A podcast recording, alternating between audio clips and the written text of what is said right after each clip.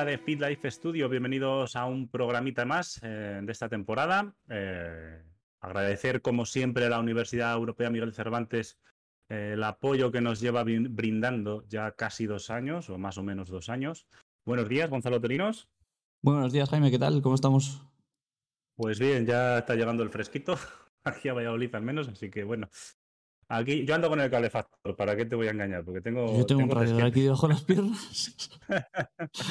Porque, joder, para, para, no dar la calefacción todavía.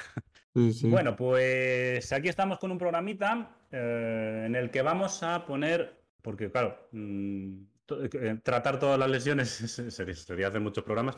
Vamos a poner de ejemplo una lesión y vamos a ir, eh, pues, curándola, entre comillas, ¿no? Vamos a ir recuperando esa lesión, vamos a ver los procesos, las fases por las que hay que pasar desde que sentimos ese dolor o esa, o esa lesión hasta que la tenemos totalmente recuperada si todos los pasos están bien hechos y bien programados.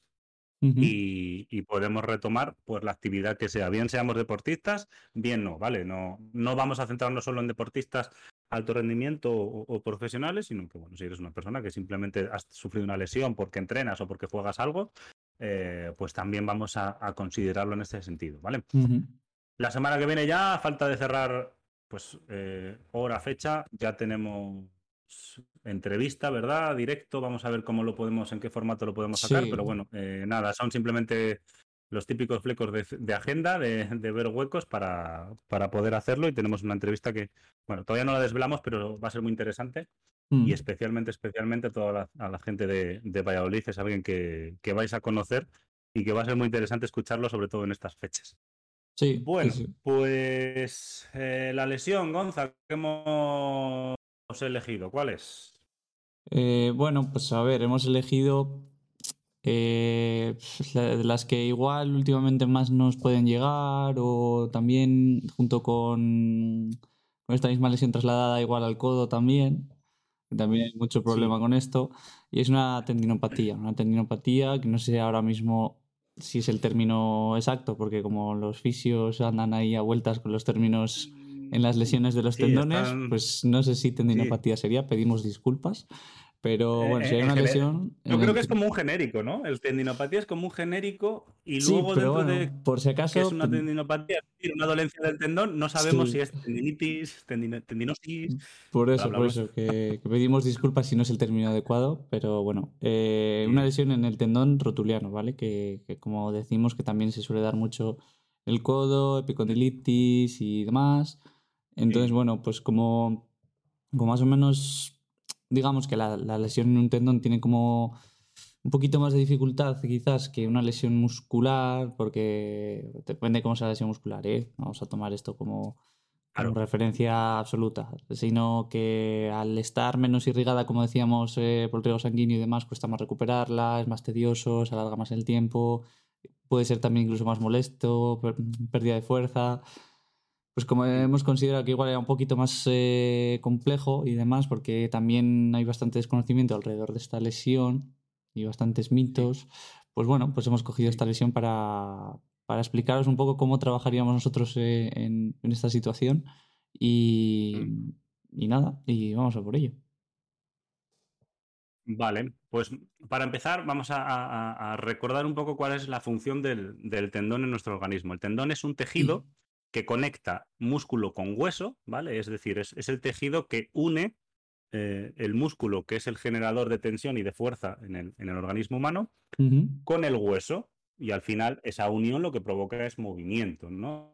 El, músculo genera la fuerza, la tensión muscular, la transmite a través del tendón al hueso y tracciona de él, tira del hueso para que se produzca ese movimiento. Por lo tanto, la función del tendón principal es transmitir esa fuerza, ¿no? Es un, eh, es. un intermediario en esa transmisión de fuerza entre el músculo y el hueso. Hay una cuestión también que, quizás cuando, cuando se lesiona este tejido se puede notar esa pérdida de fuerza, como que, eh, como que muy molesta, muy molesta, muy molesta. yo creo que hemos elegido bien porque es, ah, mm, una lesión bastante habitual. Vamos, yo mm. por lo menos en, sala es, de las que más veo. ¿Qué ocurre muchas veces con el tendón? El tendón es una estructura que cuando, cuando entrenamos fuerza, eh, es una estructura pasiva, igual que los ligamentos, que eh, su periodo de adaptación es más largo que el músculo. ¿Qué quiere decir esto? Vamos a poner un ejemplo que no es cierto, o sea, no es, no es, no es tal cual, ¿vale? Por poner un ejemplo de, temporalización, no lo toméis al, pie de la letra. Imaginaros que empezamos a entrenar fuerza, pues el músculo tarda, vamos a poner, dos semanas en sufrir adaptaciones, es decir, en mejorar su capacidad de generar fuerza, de mover una carga, ¿Qué ocurre con el tendón? Al igual que con los ligamentos, que tarda más que esas dos semanas, ¿vale? Tarda más en adaptarse, por lo tanto, si nosotros solo atendemos a que yo me siento con la capacidad de generar más fuerza, de mover más kilos, más carga, muy probablemente mi músculo sí pueda, tiene esa capacidad, por eso yo me veo bien, pero el tendón, al igual que el ligamento, aún no, aún le falta, le faltaría trabajar un poquito más de tiempo para eh, que se adapte a esa carga y poder subir la intensidad. ¿Esto qué provoca muchas veces? Pues esas molestias. ¿Por qué? Porque claro, el músculo tira, pero el tendón todavía eh, no puede tanto. Entonces sobrepasamos su umbral de capacidad y muchas veces por ahí viene la, eh, el dolor, ¿vale? Entonces, por poner un ejemplo, ¿eh? que de verdad que no lo tomes a pie de letra. Si el músculo tarda dos semanas, el tendón va a tardar tres o cuatro. Por lo tanto, si corremos demasiado en subir la intensidad, puede que estas estructuras pasivas, como el tendón, todavía no estén preparadas para soportar esa nueva carga o esa nueva intensidad y se resienten, ¿vale? Y es muy habitual, porque el músculo es más rápido, es más potente a la hora de, sufrir adaptación, ¿vale? Entonces, eh, Vamos a suponernos que nosotros, Gonza, pues de repente notamos dolor. En este caso estamos hablando de la tendinopatía rotuliana, es decir, el tendón de la rótula, en la rodilla.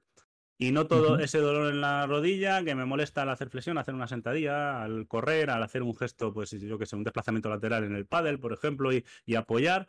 Y noto que me duele bastante. Es un dolor generalmente cuando, cuando avisa la tendinopatía rotuliana, y hablo, hablo con experiencia, eh, es un dolor muy agudo, muy, muy punzante, muy penetrante, que te pega ahí un, latigazo que dices, Dios, algo ha pasado, ¿no?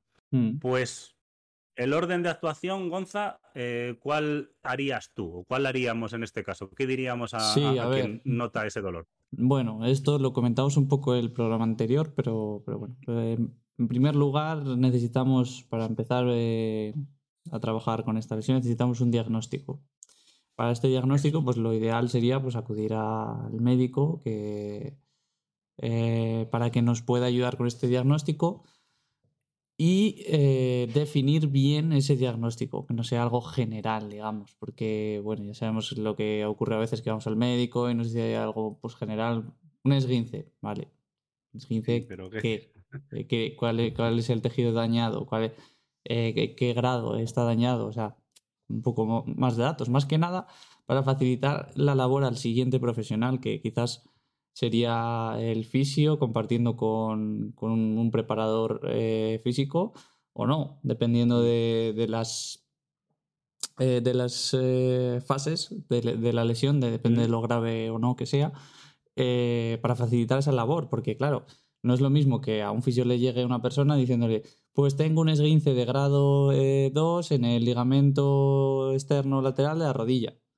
Y dice, mm. perfecto, perfecto. Entonces vamos a empezar a trabajar con esto. Ya sé lo que es, está definido, mm. empezamos a trabajar con esto. Ah, que te lleguen y te digan, pues tengo un esguince en la rodilla. Vale. Ya.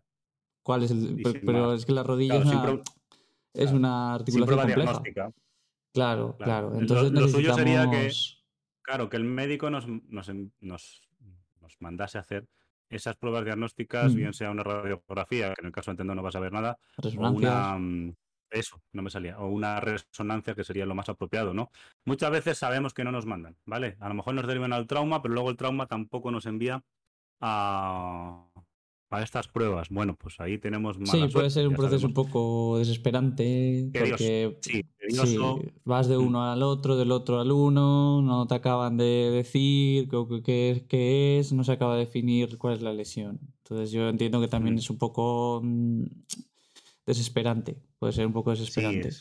Pero hay que hacer un poco el esfuerzo de pasar por ahí porque si por lo que sea damos con un buen profesional esto va a facilitar eh, mucho los siguientes pasos de, que, tengamos que dar. Porque como hemos dicho, si ya tenemos definida, bien definida la, lesión, después eh, pues simplemente es llegar al siguiente profesional. Claro, sería llegar al siguiente profesional que sería pues probablemente del fisioterapeuta para empezar ya con esa, con esa adaptación. Mm. Y lo que decimos aquí siempre, eh, comunicación, comunicación entre los profesionales y, y, a partir de ahí establecer un plan de trabajo en constante comunicación, ver cómo avanza el, paciente y, y, y, ya está. Y luego, en un tercer escalón o en paralelo al del fisioterapeuta, pues ya entraría el entrenador o preparador, que como dijimos el otro día, no porque la persona se lesione, deja de entrenar. O sea, no se siente en una silla y está lesionada. No. Podemos hacer. Al menos. Claro, no debería, pero esto, esto, es muy, esto ha sido muy habitual desde hace bastantes años. Entonces, claro, pues, eh, claro, entonces, pues al final eh, podemos, eh, como comentaba, si estamos en comunicación con el fisioterapeuta, hacer un plan de trabajo común en el cual pues se aborden diferentes, no me sale la palabra, diferentes perspectivas y que se intenten conseguir objetivos entre los dos y, ya está. Mm. Vale. Una vez estamos en el fisio o en el entrenador, generalmente va a ser el fisio, ¿vale? ¿Cuál sería el paso? Pues valorar posibles causas, que eso puede ser más difícil de saber, pero sí valorar posibles déficits, ¿vale? En este caso, por ejemplo, concreto, aunque cualquier lesión habría que hacerlo, ¿no? Pues vamos a mirar déficits de, por ejemplo, de movilidad. Pues habrá que ver la movilidad de la cadera cómo está, la movilidad de la propia rodilla, si tiene una buena rotación interna externa, mm, valorar importantísimo en lesiones de rodilla eh, la, la movilidad del tobillo, perdón, lo que se llama la dorsiflexión, ¿vale? esa capacidad que tiene, para hablar así un poco tal, de doblarse el tobillo, valorar si hay un valgo en la ejecución de, algún ejercicio de sentadilla o de zancada. El valgo es, imaginaos haciendo una sentadilla, pues cuando bajo, la rodilla en vez de ir al frente, se mete hacia adentro, ¿no? el típico gesto de juntar las rodillas, ¿no? Yo lo llamo mucho, así para que la gente me entienda, pero se queda con ello, hacer el Lina Morgan quien se acuerda ya es que yo, bueno, hay unos años encima. Entonces, claro, la referencia es viejuna, ¿no? El, si el de pues, claro, cambio la referencia, pero sí, si hablo con gente de encima de los treinta y pico, pues ya me entiende, ¿no? Entonces hay que eh, evaluar esos posibles déficits eh, que se den. Puede haberlos o puede no, ¿eh? puede que no, no tiene por qué haberlos, pero muchas veces, o el porcentaje más alto, yo diría que siempre el, el fisio, mediante test, va a hallar algún déficit en este caso, ¿vale? Seguramente de movilidad, ¿vale? De movilidad, de alguna rotación, etcétera, va, va a verlo. Después, o paralelamente, vamos, deberíamos o debería el fisio evaluar el ROM, es decir, recordamos lo que es el ROM, que es el rango de movimiento de la articulación. Si tiene un buen rango de movimiento, si es completo, si no, si, si está está limitado por algún motivo, ¿vale? ¿Cuáles pueden ser los motivos? Pues es que miles, ¿vale? Mm, desde que la musculatura haya una musculatura eh, que esté más rígida o tenga más tensión que otra, ¿vale? y haya en ese juego, en ese juego de pares. También. O hipotensión, claro. En ese juego de pares de fuerza de la musculatura, claro, haya un ratio malo, a, que puede ser estructural, entonces pues ahí es peor, porque si tenemos algún problema estructural, estructural significa que es de, pues eso, de la propia articulación, de lo, que los tejidos sería más problema, ¿no? Mm. Pero evaluar ese rango de movimiento inicialmente y sobre todo en ese punto de lesión, ¿vale? Porque cuando nos duele algo, seguramente el rango esté mucho más limitado. ¿Por qué? Porque cuando llegamos al, al punto de dolor, ya no vamos más allá, ¿vale? pero con el fisio seguramente nos lleve un poquito más allá y veamos si realmente ese, ese rango de movimiento se ha cortado o no, o, no se ha cortado, pero se produce dolor a partir de X grados de flexión o de extensión de rodilla. Y luego también evaluar, esto pensad que es conjunto, ¿vale? No es cada día tengo que ir a una cosa, no, el, fisio puede hacer muchas cosas en una primera eh, sesión inicial de evaluación. Valorar técnica, yo creo que valorar técnica en función de quién sea el, paciente en ese caso, ¿no? Pues si es un deportista, si no lo es, qué tipos mm. de patrones hacen el día a día, ¿vale? Eh, oye, pues yo solo entreno en el gimnasio, ¿vale? Pues vamos a evaluar tu técnica de la sentadilla. Pues a lo mejor ve ese valgo del que hablábamos, o un varo, que es lo contrario. A lo mejor ve que está limitado por la cadera, eh, por mogollón de cosas que pueden producir que la rodilla haya, haya hecho gestos repetidos, continuos, eh, inadecuados y al final, al someterse a una sobrecarga a un momento puntual, eh, pues se haya dañado ese, ese tejido. A partir de ahí, o, en paralelo, como decías tú, Gonza, es que lo suyo sería en paralelo, ¿no? Mm. Eh, en cuanto el fisio nos diga que podemos empezar con, el, con un inicio de trabajo de fuerza, ¿vale? Que generalmente puede ser, salvo casos de eh, grados muy altos de lesión, eh, casi desde el inicio vamos a poder trabajar la fuerza de esa rodilla, la que está lesionada, ¿vale? Normalmente se va a empezar a trabajar en, de forma isométrica. Eso significa mm, pues generar tensión muscular, pero sin, que haya movimiento de la articulación. Ejemplo, pues yo qué sé, eh, con el mismo entrenador, te sientas en una silla con las rodillas flexionadas a 90 grados e intentas empujar la mano del, del, entrenador para estirar la pierna, sin que el entrenador te deje doblarla, ¿vale? O sea, estirarla, perdón. Entonces te quedas en todo momento a 90 grados, no se produce movimiento, pero tú estás generando tensión. El trabajo isométrico mm, se sabe por evidencia que tiene además un poder analgésico. Es decir, cuando tú te sometes a varias series de X tiempo haciendo un, un esfuerzo isométrico, se reduce la sensación de dolor, lo que luego nos va a permitir hacer un trabajo un poquito más. Hacer un trabajo más, más profundo, más a fondo, con menor dolor, ¿vale? Y a la vez, pues estamos trabajando la fuerza, porque estamos generando una tensión muscular. Después, una vez hecho ese primer trabajo isométrico, empezaríamos a meter eh, el trabajo excéntrico, mm, que por definirlo de algún modo es eh, el trabajo de frenada o la fase negativa del movimiento. Como muchas veces en el gimnasio se oye la fase negativa. Ejemplo, un cool de bíceps, el típico de levantar la mancuerna con, con el brazo. Pues la subida es la parte concéntrica. si yo me queda separado en algún punto sería isométrico, pues la bajada, la fase negativa que se llama muchas veces en el gimnasio, es la fase excéntrica. ¿Qué ocurre en esta a nivel tisular o fisiológico en, estos movimientos excéntricos o en esta fase excéntrica, que se genera una gran tensión muscular, es decir, se genera fuerza mientras el tejido se estira, no mientras se encoge, sino que mientras se estira está trabajando fuerza. Y eso, pues, eh, eh, pues de nuevo, los estudios científicos han mostrado que tiene un potente efecto recuperador para tejidos. Sí, aquí eh, vamos a hacer un, pequeño recordatorio de, sí, de, lo que dijimos el otro día.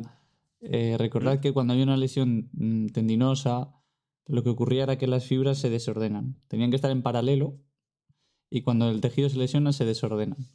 Entonces esta intensidad tan alta que comenta Jaime, lo que ayuda es un poco a que esas fibras vuelvan otra vez como a su posición inicial y que empiece a recuperarse el tejido, ¿no? Sería un poco, sería un poco esto. Sí, sí, que esas, esas eh, fibras vuelvan a alinearse en dirección de la, de la tensión muscular. Eso es. Eh, esto puede llevarnos unas cuantas sesiones, ¿vale? Este trabajo entre el fisio de ROM, eh, técnica, solucionar déficits y a la vez en paralelo con el entrenador, pues ir trabajando la fuerza eh, isométrica y excéntrica, esto seguramente nos lleva unas cuantas sesiones, ¿vale? No estamos hablando de, llego, hago esto y si... No, no, no, vamos a ir eh, progresando, ¿vale? Estamos con una persona o con un tejido lesionado. Por lo tanto, aquí, como decíamos la semana pasada, eh, prima el principio de precaución. Aquí no vamos a correr como con una persona sana más, sino que al revés, vamos a ir con más cautela. Puede surgir algunas dudas, por ejemplo, o sea, yo me, he encontrado casos reales en los que cuando, además con esta lesión, en los que cuando comenzaban la readaptación y demás, pues empezaban a hacer, por ejemplo, eh, sentadillas, ejercicios con Bosu y demás. Entonces, a ver, mm. eh, obviamente, como siempre decimos, no conocemos el contexto, tampoco podemos juzgar demasiado, eh, mm. pero bueno, yo, yo quizás no empezaría por ahí. Yo haría un poco lo que estaba comentando Jaime ahora, empezar con isometrías, después protocolos excéntricos y demás hasta que por lo menos el paciente note quizás esa, esa mejoría también, para que gane un poquito en confianza, que recordamos también que lo dijimos el otro día, que cuando una persona se lesiona, pues oye, la cabeza, quieras que no, pues está pendiente, ¿no? De, de, joder, no quiero hacerse más, no, claro, tiene miedo, no quiere hacerse más daño. Mucho miedo. Claro, no quiere volver, no quiere recaer, no quiere hacerse daño, le duele, le molesta y al final, pues claro, eh, también este tipo de cosas hay que, hay que cuidarlas.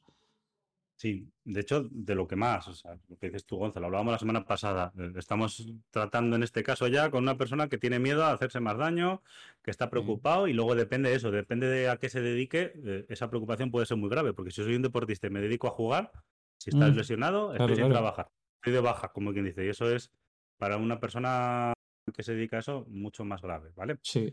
Entonces, una vez hemos hecho ese trabajo y vamos progresando, la persona se siente con más confianza, seguramente note menos dolor, incluso en estas lesiones, depende del grado, puede dejar de, sentir dolor. No mm. significa que ya esté recuperado, pero puede dejar de sentir dolor. Iríamos progresando en ese trabajo de fuerza hacia eh, la fase concéntrica, ¿vale? Es decir, eh, pues mira, ese ejemplo que has dicho tú de la sentadilla, a ir introduciendo ya la sentadilla completa, seguramente sin carga, ir evaluando, a ver, vale, pues la fase concéntrica bien, hacemos una isometría, metemos eh, a lo mejor sobrecarga excéntrica, para luego poco, pero poco a poco, ir haciéndolo dinámico, ¿vale? Es decir, ya, pues, pues, pues ese trabajo global eh, de siempre, ¿vale? Los ejercicios de siempre, ¿vale? Eh, controlando mucho las cargas en este caso, ¿vale? Porque lo que decíamos del tendón está para transmitir fuerzas, pero cuando está lesionado no podemos superar el umbral de tolerancia a la carga cuando está lesionado. Hay que someterle a carga, pero una carga mucho menor que cuando está sano, por decirlo de algún, de algún modo, ¿no? Sí, que eh, mientras aquí, perdón Jaime, aquí solo que la gente no confunda la no confunda eh, la carga que estás comentando con la intensidad que hemos hablado antes, porque como antes hemos hablado de intensidades altas con el trabajo excéntrico, ojo por ahí que, la gente se puede liar un poco y no, no, no, cuando Jaime está hablando de esta manera no está refiriéndose al, mismo, al mismo término, son términos diferentes. Sí, al mismo término. Sí, sí, sí, eso ahí, bueno, vuestro entrenador es el que os va a controlar en ese sentido el tema de términos, ¿vale? Cuando hablamos de, de, no, no, fallar ahí. Eh, mientras seguimos trabajando todo esto de fuerza que decimos, no dejamos de trabajar ni el ROM, ni la movilidad, ni la técnica, ¿vale? Es importantísimo que cuando estamos lesionados, eh, la técnica, cualquier cosa que hagamos, cualquier ejercicio que hagamos, no sea como la técnica, ¿vale? Porque entonces, eh, biomecánicamente estamos cometiendo un error enorme y esa recuperación, cuando creamos que la tenemos hecha, si lo hemos basado en una mala técnica, es que prácticamente seguro que vuelves a recaer. sí, y lo que hablamos el otro día también. Eh, puede ser un buen momento, el momento de la lesión, para trabajar esa técnica sin carga, trabajar con con los rangos de, movilidad de las articulaciones que igual están un poco reducidos. O sea, es un momento ideal para, trabajar este tipo de aspectos que normalmente en el día a día igual estás más centrado en el trabajo de fuerza. Hoy me toca esto, pim, pim, pim. Mañana me toca esto, pam, pam, pam. Y al final no, nunca dedicamos ese, ese tiempo necesario a, trabajar estas cosas que también influyen en, la técnica y en, el movimiento en general. Sí, a ese trabajo menos vistoso seguramente, la utilización de FUAMS, es pues todo eso, es de esa movilidad. Tú que, tú que eres, tú que eres, eh, digamos, aficionado del FAM. Sí, sí, lo, aficionado por lo sufro, ¿eh? Aficionado por lo sufro. por eso, y, sabes que funciona. vale, una vez progresamos en todo este trabajo de técnica, de ROM, de, de fuerza, primero con isométrico, luego excéntrico, hasta que poco a poco vamos metiendo concéntrico, incluso dinámico, haríamos un inicio eh, a la carrera, pero muy suave, ¿vale? Como hablaríamos coloquialmente, el trote cochinero, ¿vale? Un trote cochinero, pero muy cochinero, ¿vale? No se trata aquí de hacer sprint ni de largas distancias, simplemente es mm. ir introduciendo esa carrera, primero para que la persona lesionada vea qué sensaciones tiene, que es muy importante también que nos diga, pues noto como una rigidez, como una tensión, me noto inseguro. Lo de inseguro casi siempre va a ser, ¿vale? Y, y no tiene por qué ser porque eh, por otra cosa más que esa, esa, esa, cuestión mental, ¿vale? De, miedo. Eh, ¿Qué deberíamos hacer como entrenadores? Evaluar la técnica mediante vídeo, es decir, grabarle mientras hace ese trote cochinero. ¿Por qué? Porque luego vamos a poder ver, evaluar tranquilamente sentados a cámara lenta si es posible, que los, los, pues los, móviles hoy en día en esto ayudan una barbaridad. Le pones la grabación lenta y ves un poquito, a ver, pues a lo mejor dices, uy, pues, pues, mira, la cadera se le cae más de aquí, al final cuando hace el apoyo sigue teniendo ese valgo, eh, me va mucho de talón, me va, yo qué sé, mil cosas, ¿vale? Evaluar esa técnica de ese trote cochinero y, sobre todo, ver qué siente eh, la persona lesionada, ¿vale? A partir de haber introducido esa carrera, pues ya si todo va bien, ¿vale? Esto, no quiere decir que si en, alguna, en algún punto de todas estas fases algo va mal, volvemos para atrás. Uno, dos, tres pasos, los que haga falta, que... para atrás. Eso, eso es, eso es importante. Y que luego además, em, que esto, al igual que creo que la medicina, no es un tratamiento para todo el mundo. O sea, aquí hay que ver si va funcionando bien, seguimos adelante. Si no, bueno, pues hay alternativas. Pues me ocurría ahora, por ejemplo, eh, la utilización del COMPEX, de la electroestimulación con gente que está lesionada.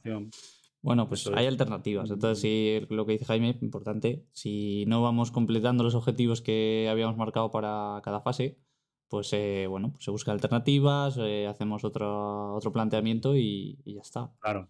Se hace una revisión de la propia progresión, ¿vale? En este caso, como decimos siempre, esto es un genérico, es que nos estamos yendo a un muy genérico de una tendinopatía rotuliana y, está, y como que todo va perfecto, ¿vale? Pero mm. bueno, no siempre va todo perfecto, oye, por desgracia. Mm, vale, una vez hemos hecho ya ese inicio de carrera suave, si todo va bien, progresaríamos ya a un trabajo de fuerza eh, más intenso y mm. con más impacto. Más impacto no significa golpes, ¿vale? Significa, eh, pues eso, que las articulaciones reciban más fuerza, más intensidad, ¿vale? Bien sea mediante la adición de peso extra en los ejercicios o bien sea mediante, yo qué sé, bueno, el propio trabajo de carrera ya es más impacto porque al final hay una fase aérea que tú apoyas, etcétera, etcétera, etcétera, ¿vale?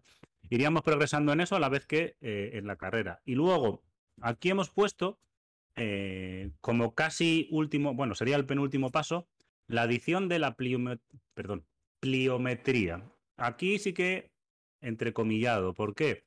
Yo al menos es mi perspectiva, seguramente no es la de todo el mundo. Mi perspectiva es, si no hablamos de un deportista de alto rendimiento profesional, quizá no metería en la fase de recuperación, las fases finales, la pliometría, porque es un trabajo bastante intenso, es un trabajo que si no se conoce, no se ha hecho, no se tiene una técnica, una técnica, de, la pliometría, ¿eh? porque tenemos que venir de una buena técnica de ejecución del ejercicio, pero mm. estamos hablando de pliometría, que es otra cosa, pues es potencialmente peligroso.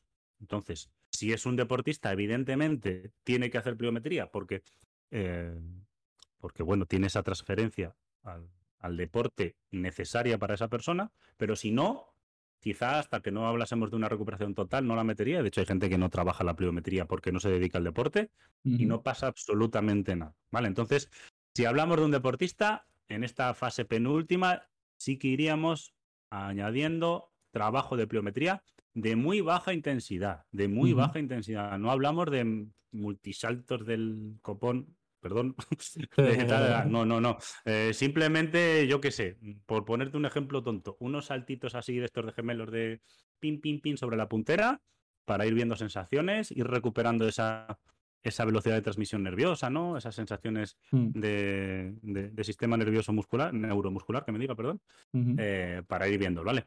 Y ya por último, sería eh, añadir gestos específicos eh, en campo, en cancha, ¿vale? Del, deportista. Si es pádel en la pista de pádel, si es fútbol en la cancha de fútbol, si es baloncesto en la cancha de básquet.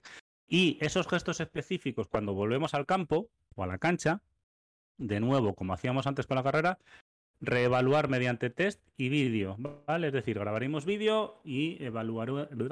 Me trabo. Mm. Reevaluaríamos todo lo que hemos visto anteriormente, movilidad, técnica, bla, bla, bla. este punto para mí es muy importante, Jaime, porque quizás no lo hemos dicho en todas las eh, fases, digamos, que hemos ido mencionando, pero constantemente hay que, hay que, evaluar, hay que evaluar y testear para ver si lo que estamos haciendo está funcionando o no está funcionando. Claro, lo ideal sería que antes de, producirse la lesión, nosotros ya tuviéramos como una base de datos de, de cómo estaba la persona antes de la lesión para cuando se lesiona intentar recuperar esa, ese estado, digamos, de, cómo estaba. Entonces, claro, de aquí la importancia de, evaluar y tener información de, la persona para, si por lo que sea sucede algo o demás, saber si estamos yendo en buena dirección o no, porque si no estamos un poco trabajando a ciegas. Claro, incluso diría evaluar y reevaluar cada sesión. Por ejemplo, grados de, movimiento. Imagínate que el lunes, entrenamos lunes, miércoles y viernes, por ponerte. El lunes tiene, yo qué sé, me voy a inventar datos, 90 grados. Mm. El miércoles tiene 92 grados. Y el viernes resulta que viene y tiene 85. cuidado.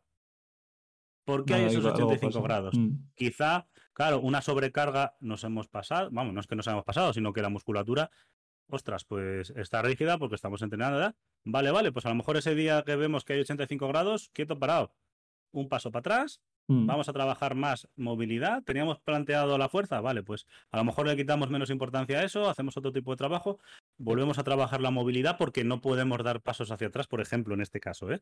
eh, eh en eso. Entonces, cada día reevaluar determinadas cosas. A lo mejor no todos los días evaluar la fuerza, ¿no? Porque tampoco se dispone siempre de medios, por desgracia, para trabajar la fuerza. Mm, una plataforma de fuerzas, por ejemplo, no las, no suele tener mucha gente. pero bueno, pero hay determinadas cosas que sí que se pueden evaluar y reevaluar cada día. Cada día. Mm. Los grados de dorsiflexión, por ejemplo, cada día. Mediante el móvil, con las aplicaciones de, de don Carlos Balsalobre, que ya le entrevistamos aquí este año al primero, que es un fenómeno, lo tenemos en el móvil. Y ese tipo de, tecnología hoy en día ayuda una barbaridad. Pero una barbaridad. Sí, sí, sí. Y luego, pues ya para terminar, eh, lo último que quería comentar es que como no es lo mismo el alta médica que el alta deportiva. O sea, quiero decir, esto hablando de deportistas, como decía Jaime. Mm. O sea, que que tengamos el mm. alta médica no significa que ya vamos a poder volver a entrenar al ritmo al que estábamos antes de la lesión. Sí, mira, esto me acuerdo mucho, me hace mucha gracia, me acuerdo de Mourinho aquella vez que se metió, bueno, a mí no me cae bien, vamos a decirlo, dicho. me parece que, bueno, tiene una perspectiva como entrenador que no me gusta, pero evidentemente es un profesional de esto, y me acuerdo antaño, creo que fue con Casillas, cuando en la movida, con que si no jugaba Casillas, creo que era él, pero puede ser otro, que dijo, tiene el alta médica, pero no en alta competitiva. Pues eso es correcto. Tener el alta médica no significa que puedas jugar, ¿vale? Porque son dos altas, por decirlo de algún modo, diferentes. Eh, el alta médica y luego decir que estoy preparado para competir. Y mira, me voy a un ejemplo, nosotros que somos del Barça, Gonza, ya, se ha destapado, ah, creo que ya lo hemos dicho más va a caer una ola de hate aquí. Eh, ¿Te acuerdas? Bellerín, que es un jugador que a ti y a mí nos encanta, nos gusta mucho jugando, no solo su personalidad y eso, que es el tío que mola, pero jugando nos gusta, ha estado lesionado un mes, mes y medio, y el primer partido que jugó se le vio muy mal, muy fallón. Sí, no, pero es que este, a mí lo que lo he dicho porque además es que sí, es normal. Lo que pasa es que muchos diarios deportivos, claro, por ejemplo, eh, ya además que lo tengo en la cabeza, recuerdo leer de que a Koundé se le había dado el alta la alta médica un jueves y había jugado el domingo. Hmm. Entonces, claro, a ver. es, que la terminología. No ha habido, es que, espacio de tiempo. Claro, no hay hmm. espacio de tiempo. Si te dan alta médica hasta alta deportiva, o sea, no hay, no en tres días no consigues alta deportiva. O sea, es imposible. es imposible, no hay ser humano que pueda hacer eso. Y a lo mejor ni en una semana. claro, claro, claro. Por eso te digo que. En los diarios deportivos, en la prensa y demás y tal, muchas veces la terminología, pues bueno, eh, no es la adecuada. Entonces, claro, te dicen, no, ya recibido la alta. Ya, pero ¿qué alta? Claro. Mm. Igual ya, si es que igual la alta médica lleva con ella ya 15 días. Claro, ellos buscan sensacionalismo al final, ¿no? No, no, no son profesionales, son periodistas, informan de lo que saben y buscando ciertos objetivos. Pero es verdad que pasa esto, ¿no? Que muchas veces el jugador tampoco vamos a decir que se reincorpora a, la competición antes de tiempo. En algún momento se tiene que reincorporar. Evidentemente, por mucho que haya entrenado muy bien, mm. eh, el ritmo de una competición, de un partido, no, es el mismo. Nunca un entrenamiento. el entrenamiento. Nunca es un entrenamiento. Nunca. El, 100% de intensidad es el partido. Jamás en un entrenamiento llegas al 100%. Jamás. Porque no estás compitiendo incluso aunque compitas con tus compañeros, no es lo mismo, especialmente a nivel psicológico. Entonces, eh, pues requiere jugar. Entonces, cuando un jugador se ha lesionado y vuelve, me hace mucha gracia las típicas conversaciones de bar, con perdón de la expresión, de ah, que no este tío no está para jugar. Pues claro, pero tendrá que jugar para volver a poder jugar al, nivel. Sí, sí, sí, es que sí. Es, que es de cajón. Es, necesario. Entonces, eh, por ahí van los tiros, ¿vale? O sea, es decir, mm hay muchas fases, las cuales pueden ir muy rápido en una lesión muy leve o muy lentas en una lesión muy grave. Y luego, si hablamos ya de deporte profesional, bueno, de deporte no profesional también, pero tiene menos incidencia. Deporte profesional, eh, me acuerdo mucho de Fernando, el que nos, el profesor que nos dio planificación ahí en la uni, en la UMC. Un saludo. Que nos decía, el factor psicológico, un saludo si nos escucha, el factor psicológico es brutal. es brutal porque puede provocarte lesiones. Y me estoy acordando, ya que hablamos de fútbol, de Bale. ¿Cuántas veces se ha lesionado? ¿Cuánto ha recaído? De Hazard. pasa mucho, es normal y hay evidencia científica de ello. El estado mental, emocional, psicológico de un jugador o de una persona afecta y puede provocarle más lesiones, ¿vale? Por diferentes mecanismos, pero puede hacerle entrar en ese bucle infinito de lesiones. Un jugador que lleva sin una máquina en un equipo no sé cuánto tiempo, de repente le ficha a otro equipo, baja su rendimiento, se lesiona y no para de lesionarse. La presión. Eh, pérdida de confianza. es que pérdida de confianza. Muchísimas cosas que pueden afectar al final a una lesión. O sea, eh, como de costumbre, se habla muy a la ligera en muchos casos, pero la mm. realidad y la ciencia va por delante y esto es así. Y, oye, es, es, muy bonito porque es muy complejo nuestro, bueno, como todas las cosas en la vida, ¿no? Pero nuestro ámbito al menos es complejísimo porque hablamos de un organismo humano que, madre mía. Claro, sí, sí, siempre te vas a, trabajar con siempre, siempre, te vas a quedar algo en el tintero. Sí, siempre te vas a quedar algo en el tintero. Siempre, nunca vas a, conseguir saberlo todo ni, ni controlarlo todo. Eso es. Así que, bueno, simplemente se apunte por ahí para terminar. Así que. Los últimos cinco minutillos. Sí, sí, sí. Así que nada, pues hasta aquí hemos llegado hoy. Esperamos que, os haya servido esta, esta visión un poco de cómo se, se plantea una adaptación de una lesión. Ya decimos, esto es muy general, cada persona luego es un mundo diferente y hay que siempre ir corrigiendo el planteamiento inicial, adaptando y demás. Entonces, bueno, pero para que os hagáis una pequeña idea. Así que nada, pues hasta aquí hemos llegado hoy. Agradecer una vez más a, la Universidad Europea Miguel de Cervantes. Eh, muchas gracias a Jimmy una semanita más. Eh, recordaros simplemente que nos tenéis en arroba Studio 2.0. Semana que viene probablemente habrá otro directo en Twitch. Así que os esperamos por allí. Buena semana y un abrazo para todos. Un abrazo. Drown all these empty